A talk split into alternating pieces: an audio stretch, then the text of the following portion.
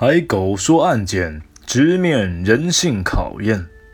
一九七五年八月二十二号，住在香港牛头角下村第九座的一楼住户，发现自家的天花板有血水渗出。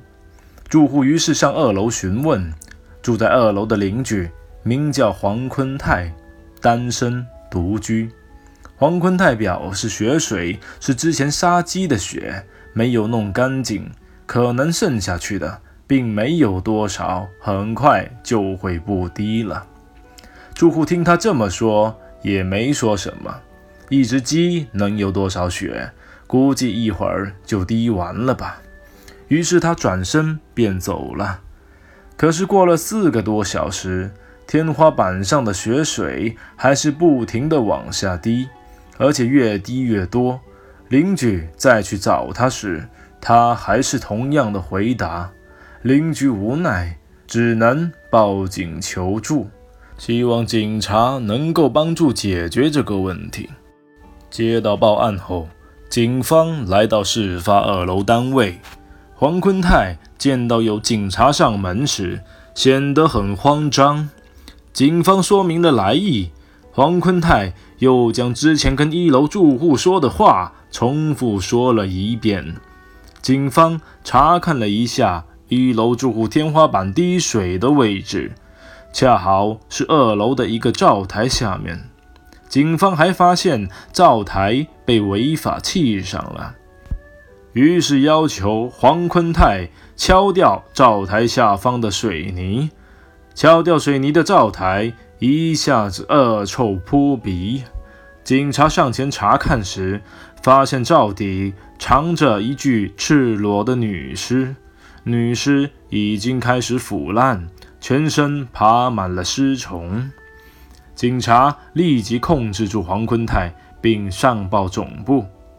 经过现场群众辨认，死者名叫李亚来，五十四岁，居住在二楼，也就是黄坤泰对面的单位。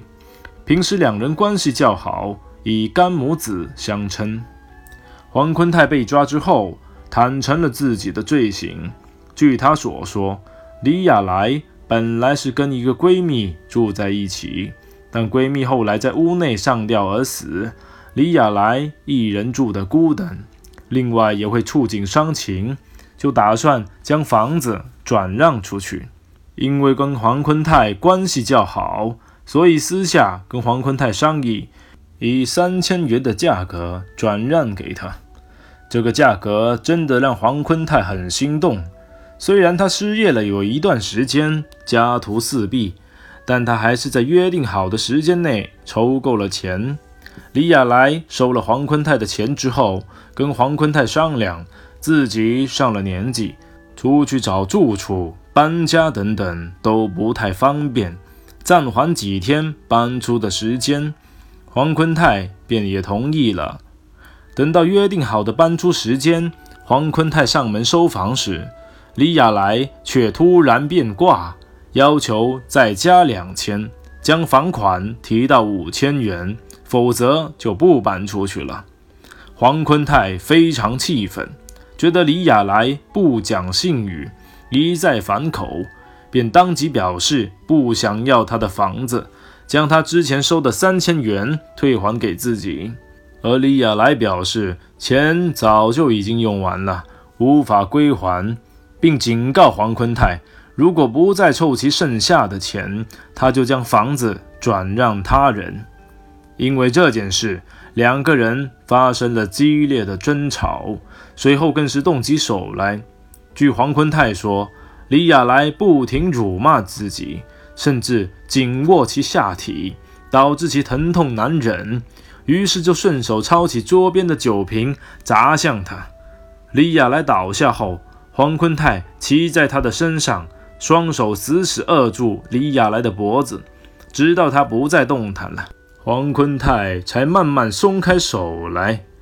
冷静下来的黄坤泰看见已经死去的李亚来。惊恐不已，因为担心被人发现，黄坤泰便考虑如何处理尸体。因为所居住的单位周围住户密集，出去抛尸太显眼，又很容易招人怀疑。但尸体放在屋内时间久了，也会有人发现。于是黄坤泰便想将尸体藏在自家的灶台下面，然后用水泥将灶台封住，即使有人上门也发现不了。但是第二天，水泥裂开，灶台下方传来恶臭。无奈之下，黄坤泰只得将水泥重新撬开，在死者身上插了许多刀。放血，将尸体洗干净，用报纸裹好，上面铺上水泥，然后再重新砌上水泥墙。但是因为放的血渗透到了一楼的邻居家，这个案件才被揭发。最终，黄坤泰被捕，法院判决黄坤泰故意杀人罪成立，执行死刑。而后经过商议，改判为终身监禁。